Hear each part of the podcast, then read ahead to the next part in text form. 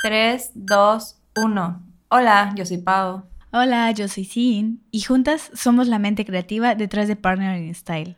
Nos encanta hablar sobre moda, lo que hay detrás de ella, cómo ha evolucionado y cómo nos hemos involucrado en la parte ética y las alternativas para crear más conciencia. Pero también, como buenas partners, hablamos de todo aquello que está y no está tanto de moda. Queremos contarles lo que sabemos y compartir nuestras experiencias sobre cultura, lifestyle, belleza y muchos temas más. El Partner Talk está al aire. Comencemos.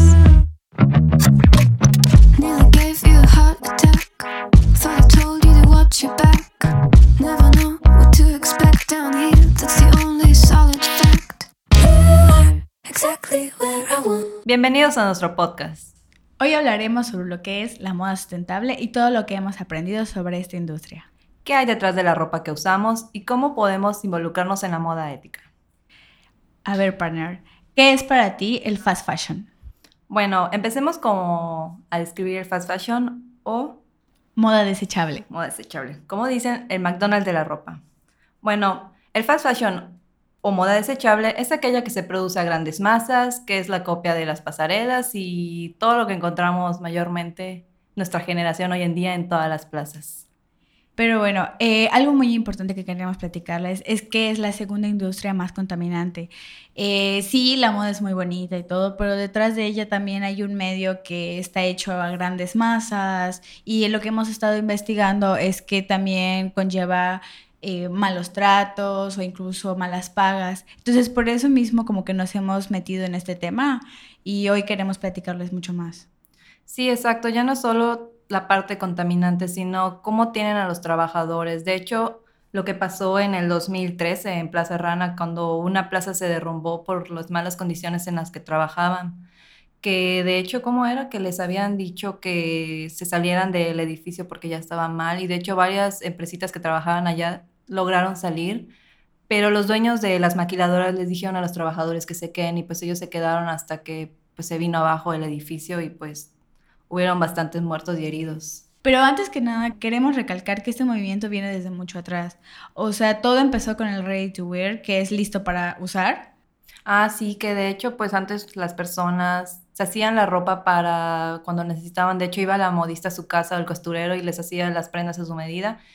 Y literal así se hacían todas sus prendas, que hasta que nació el Ready to Wear, que ya las personas se sintieron más cómodas yendo a las tiendas a probarse ropa y que esté lista para usar, como dice.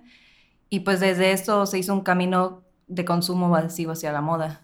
Si quieren como un ejemplo más ad hoc a este tema, hay una serie en Netflix que se llama El tiempo entre costuras, que de hecho es de un libro, en el cual podemos apreciar que la moda en, años atrás, eh, básicamente como dice Pau, se hacía a medida y al gusto personal de la persona, pero entonces entraron las grandes masas y las industrias en las que todo se produce rápido y es plagio y con precios muy baratos, entonces así empiezan a hacer el fast fashion. Sí, de hecho, no te vayas lejos, nuestros papás, bueno, la ropa que nuestras mamás nos han prestado, porque supongo que has usado ropa de tu mamá, Siempre. eh, se ve la calidad de la tela súper más resistente. De hecho, para los años que ya tienen las prendas, sigue como nueva. O sea, yo sí sigo usando blusas de mi mamá que ella usaba y todo, y la verdad me sorprende porque las que compro ahorita, bueno, compraba en las tiendas, pues solo me duran como dos puestas o tres puestas después de la lavadora. O sea, es una ropa súper desechable.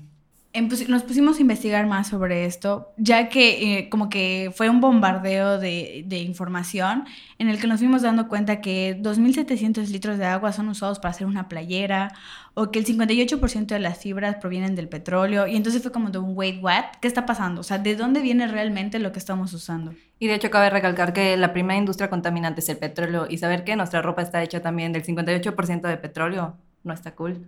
O sea, Bien. estamos usando ropa súper contaminante. Y bueno, o sea, no vamos a decir que no uses ropa porque es obvio que lo tenemos que usar y es como básico de vida, pero, o sea, queremos profundizar en qué es lo que estamos usando y qué es lo que está pasando detrás, qué, a dónde se está yendo nuestro dinero. Sí, o sea, no vamos a decirles, no consumas fast fashion, no vayas a las tiendas, que ustedes saben cuáles nos referimos, que no vamos a decir marcas. Pero pues con las que nuestra generación nació en la mano, o sea, las que tenemos al alcance en las plazas, no les vamos a decir no compren, ya háganse su propia ropa y todo, sino que compren menos de lo que están acostumbrados a hacer.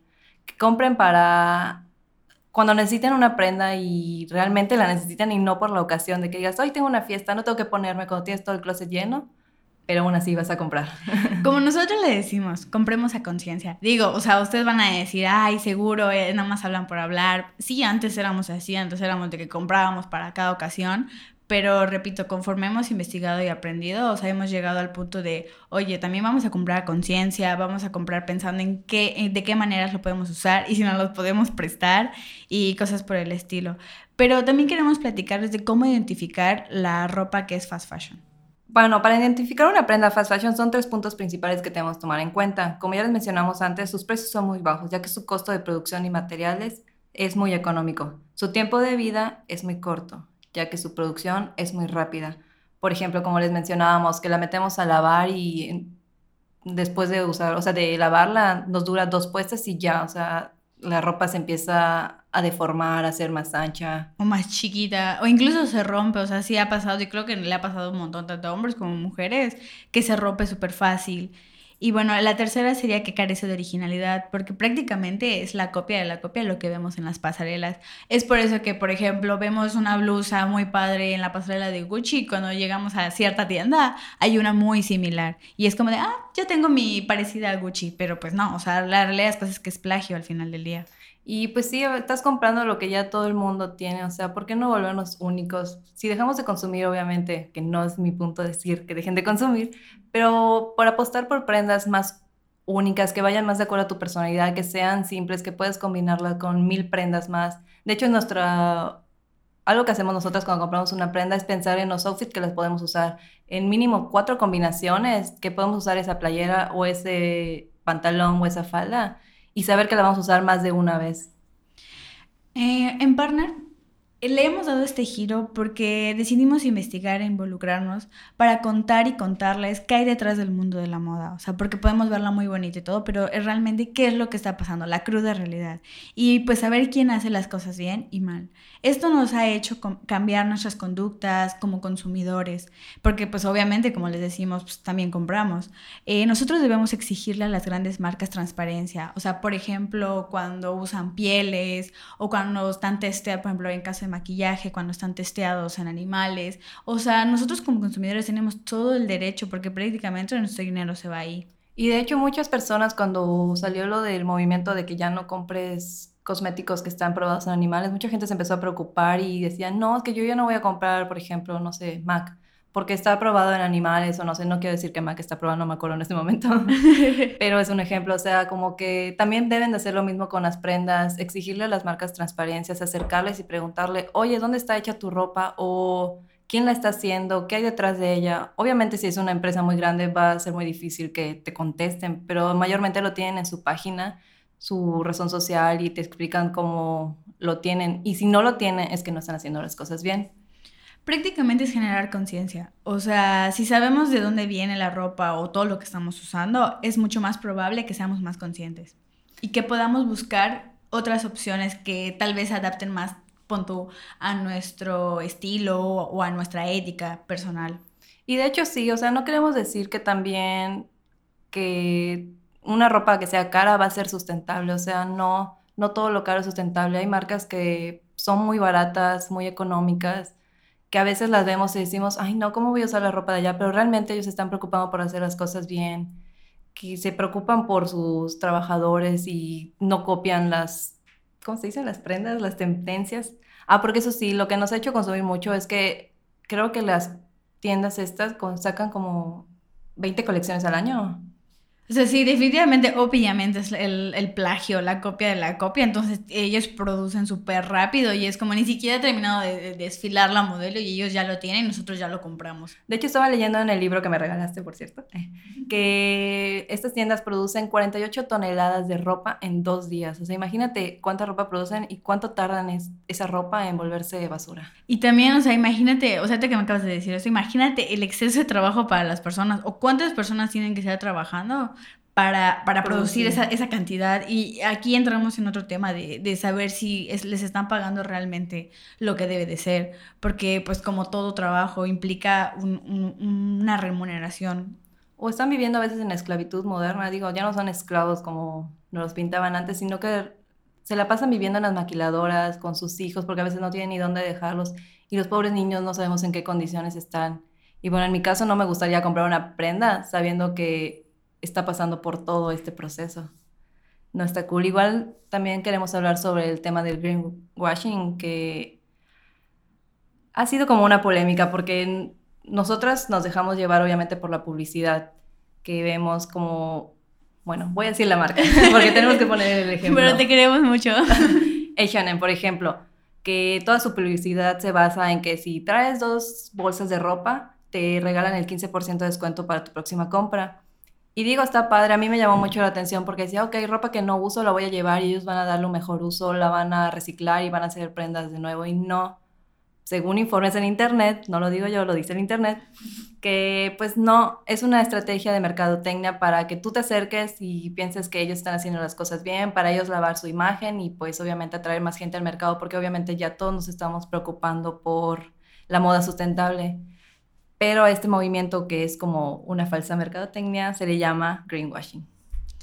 Y bueno, esa es una de las cosas de en las que queremos apoyar en Partner, o sea, difundiendo la información, básicamente, y pues con diseños bonitos como ustedes conocen en nuestra página, pero creo que es muy importante difundirlo, o sea, si somos un medio que busca comunicar más allá, pues bueno, también hemos dado pláticas. Esto es lo que les, o sea, en el primer capítulo les contábamos que hemos estado en algunas pláticas. Como Adolfo Domínguez, el Make Something. Y la semana pasada estuvimos platicando con alumnos de una universidad sobre emprendimiento sustentable y les fuimos a contar toda nuestra experiencia porque pues para ser sustentable o tener una empresa no necesitas tener una fuerte capital. Nosotros cómo empezamos? Haciendo un blog. O sea, prácticamente nos hemos reforzado en los medios digitales. ¿Y cómo empezamos? O sea, en cafeterías o online, literalmente nosotros trabajamos online. Pero pues exacto, no tienes que esperar a juntar dinero, esperar a abrir tu negocio para hacer las cosas bien. Digo, te puedes involucrar tú como cliente y apostando por marcas que están haciendo las cosas bien o si no es de moda, emprendiendo de otra manera. Y bueno, es nuestro punto, nuestra experiencia, lo que nos gusta contar en Partner, también en las pláticas, que la gente se involucre, que de verdad creen conciencia. Nosotros queremos contarles todo lo que sabemos y no sabemos y que ustedes también nos cuenten. Por ejemplo, algo que hemos aprendido de las pláticas que hemos tenido eh, es que hay gente que sí se está informando y creo que es lo que también estamos promoviendo, que te informes, que preguntes, que te acerques y con esa misma información ellos crean. O sea, hay muchas marcas locales que sin duda están haciendo este movimiento de ropa de segunda mano, reutilizarla. Hay bazares, incluso hemos visto que hay nuevos bazares en los que llevan, o sea, promueven marcas, múltiples marcas para que tú conozcas más este movimiento y eso es, muy padre. Exacto, nos gusta ver gente que tiene la iniciativa, que se preocupa y que investiga. De hecho, nos tocó en la plática en la que estuvimos que una alumna hizo un comentario de, ay, no me importa que sea sustentable, no me importa, yo voy a pagar por lo barato. Obviamente sabemos que lo barato es atractivo, que con una prenda de mil pesos que tal vez es sustentable por el proceso que lleva y el tratado de los materiales, te puedes comprar como tres cenas en esas tiendas que son del diablo.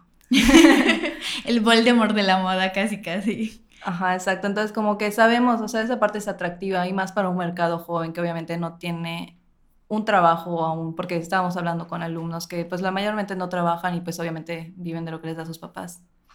Pero obviamente ya que creces, que ya tienes tu propio dinero, ya sabes en qué lo vas a invertir, qué ropa te vas a comprar y cómo hacer conciencia. Las cosas buenas que nos ha traído eh, irnos hacia, hacia este movimiento es la conciencia y próximamente queremos aprender a hacer nuestra ropa. O sea, vamos a entrar a cursos de moda, en el cual, o sea, básicamente siempre lo decimos, queremos aprender a hacer nuestra ropa. Y probablemente saquemos una marca partner. Tú revelándose cosas como siempre. Pero bueno, o sea, este movimiento también nos, nos generó conciencia de la calidad, de hacer algo original. Y de esta manera, pues hemos aprendido que que podemos impulsarlo más. Y creo que sería nuestra aportación, hacer nuestra propia ropa. Digo, nos vamos a ahorrar tal vez material, nos vamos a ahorrar mucho dinero haciendo nuestra propia ropa. Tú me puedes hacer la mía, yo te hago la tuya a veces. Obviamente cada quien va a tener su estilo y cada quien va a hacer sus blusas. Yo te imagino así tus blusas como la que tienes puesta de farolito. y los chalecos, ya estoy esperando porque hagas sus chalecos. Mi colección de chalecos próximamente. la colección partner, pero bueno, próximamente. Y, o sea, queremos también difundir las maneras de, en- ideas o tips partner que podemos implementar. Bueno, lo que más nos encanta recordarles siempre, comprar menos y usar más. Creo que esto es algo como lo que mencionamos hace rato, no comprar para la ocasión, comprar realmente cuando digas, ya este pantalón que ya usé por más de 10 años ya no da más, necesito comprar otro, en ese momento, ok, mereces comprarte un pantalón.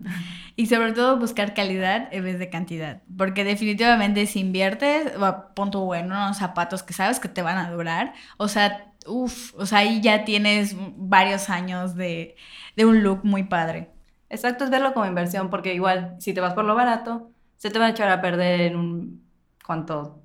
Tres años, tres meses, perdón. Es que compré unos tenis que... Compramos. no, ajá, compramos unos tenis. De hecho, eran el mismo modelo. Y a mí se me despedazaron literalmente cuando fuimos a Disney. Regresamos y ya no servían. O sea, ni un mes me O duraron. sea, no aguantaron ni caminatas de tres días. O sea, imagínate, gastamos más comprando dos pares de tenis que uno que pudiéramos haber invertido para que nos durara bastante.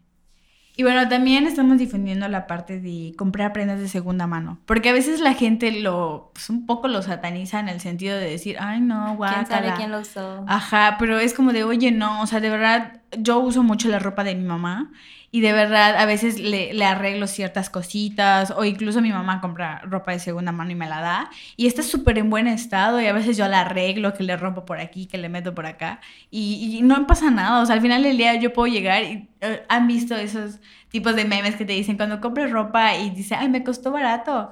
O sea, por ejemplo, yo llego rápidamente y digo, ah, este lo arreglé y a ella le gusta y nos los prestábamos y así. Exacto, es como que dejar de dejar ese tabú de comprar ropa de segunda mano porque ya quién sabe quién usó. Digo, hay políticas donde venden esto que obviamente tienes que llevarla en buen estado, limpia, o sea, no la vas a llevar sucia o con un hueco, o sea, si ya nadie te la va a comprar. Tampoco lleguen a ese nivel, por favor. Obviamente ya están tratadas, ya están limpias, o sea, es llevar ropas en buen estado que ya no vas a usar porque ya te dejaron de gustar o tal vez ya no te quedan porque subiste de peso o no sé, es ropa en buen estado. Así que no tengan miedo de comprar. Y pues bueno, básicamente informarse, investigar y nunca quedarse con la duda. Tener la iniciativa, cambiar el chip de que ya debemos de hacer algo, así como cambiamos el chip de ya no usar popotes, ya no usar unicel, lo mismo con la ropa. Creo que nadie te dice que es igual de contaminante un popote y un unicel que la ropa que estamos usando. Totalmente. Igual apostar por lo local. O sea, donde vivas siempre va a haber nuevas marcas que están emergiendo que definitivamente tienen propuestas, no solo de ropa. O sea, por ejemplo, hace poco platicaba con un amigo que tiene una empresa de muebles que están hechos de, de madera de árboles que, que están talados, ¿no? O sea, no cortan árboles para generar los muebles. Al contrario, buscan los que ya están en el suelo y de ahí generan. Y digo, está, está padrísimo. O sea, porque no estás destruyendo más. O sea, sería como lo que sobró o... O sea, prácticamente, eh, por lo que me explicó, eh, él y, y, pues el, el carpintero van a, a los bosques y ven como los árboles que ya se cayeron, que incluso están como quemaditos y Mm, así. Y esos son los que recogen y son los que ven de qué manera usar, ya sea para mesas, para platos. O sea, está, está increíble cómo la gente va generando conciencia de diferentes maneras. Y de hecho también, este, como Georgina Guadalupe, donde vamos a entrar a costurar, esto no es un anuncio pagado, eh, también ellos están implementando usar los retazos de tela que les sobra para hacer... rellenos, por Ajá. ejemplo, a veces eh, tienen cursos en los que hace, no sé, si están haciendo como almohadones o cosas por el estilo, o sea, es de qué manera implementan esos retazos. Exacto, porque obviamente de, de hacer un patrón y todo te va a sobrar el papel que usaste o la tela que cortaste, obviamente porque no utilizas toda, siempre hay como las mermas que sobran, entonces obviamente las puedes usar hasta para hacerte una diadema, para hacerte una pañoleta.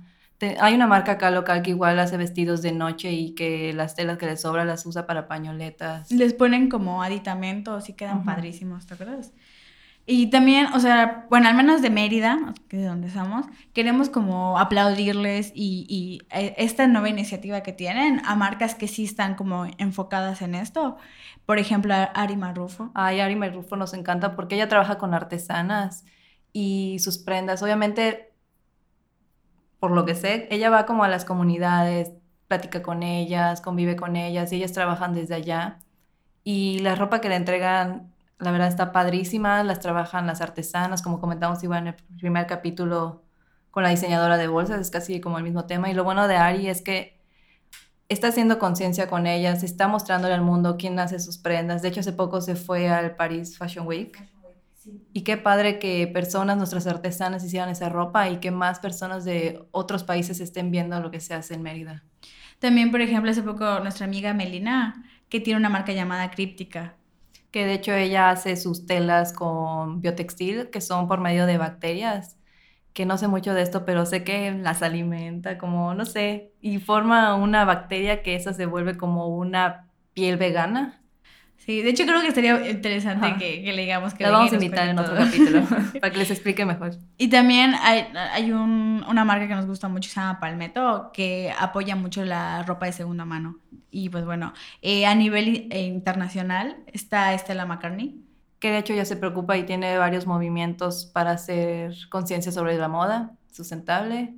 Y hay millones de marcas más. Obviamente ahorita mencionamos las primeras que se nos vinieron a la mente y también somos fan de ellas. Pero hay muchísimas más. O sea, no tengan miedo de investigar, así como pasan en Instagram mil horas, porque todos nos vivimos en Instagram. Pueden investigar. Hay páginas en Instagram que se llaman como Fashion Revolution México donde ahí suben manifiestos sobre la moda sustentable. En la página pueden encontrar un listado de marcas que hacen las cosas bien y quiénes están haciendo las cosas mal. Ellos se dedican a investigar a todas las empresas de ropa para mostrarles a ustedes dónde comprar conscientemente. Básicamente transparencia. Exacto. Como lo que hace Greenpeace un poco, de que ellos envían como un documento a las empresas y si ellos contestan con rellenando todo, así casi casi es Fashion Revolution, ¿no? Porque de hecho hasta hace poco salió una nota de la Profeco que investigó a estas marcas del diablo.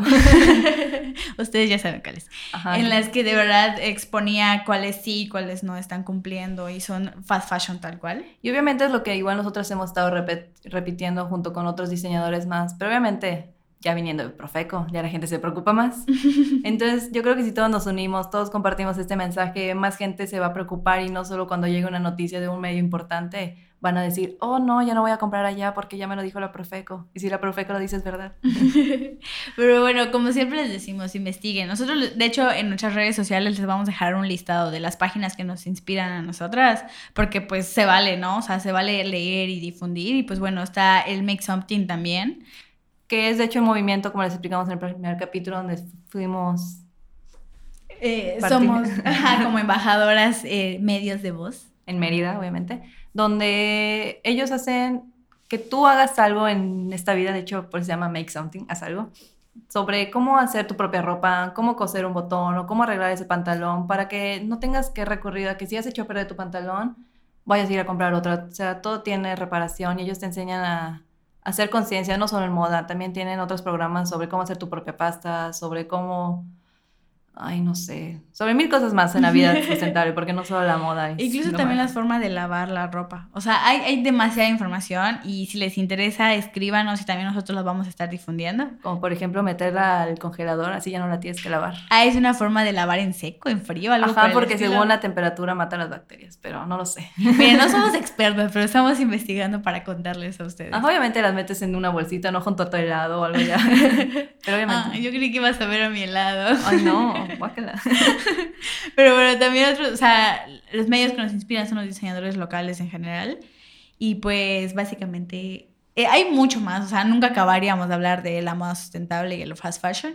Queremos invitar a personas que a diseñadores que estén involucrados. Que nos manden un mensajito si igual quieren participar y armamos igual una plática, un foro aquí todos platicando con ustedes. Sí, sí, sí, también si quieren más, como les contábamos, que en los clubs de, de moda, este, díganos y armamos uno y tomamos el cafecito y el chisme. El chiste es que todos nos unamos, que todos hagamos que este mensaje sea más grande, que llegue a más partes y que todos nos preocupemos por este planeta. O por cómo tratan a las personas. Hay todo, o sea, eso es, es un tema demasiado grande, pero definitivamente es eso. Queremos crear conciencia y aquí estamos para eso. Y queremos que también compartan este capítulo con todos sus amigos para que hagan conciencia. Y como les decíamos, si quieren saber mucho más, escríbanos. Esto ha sido todo por hoy. Les recordamos nuestras redes, estamos en Instagram como Partner in Style, en Facebook también como Partner in Style. Todo juntito. Y pues bueno, adiós. Bye.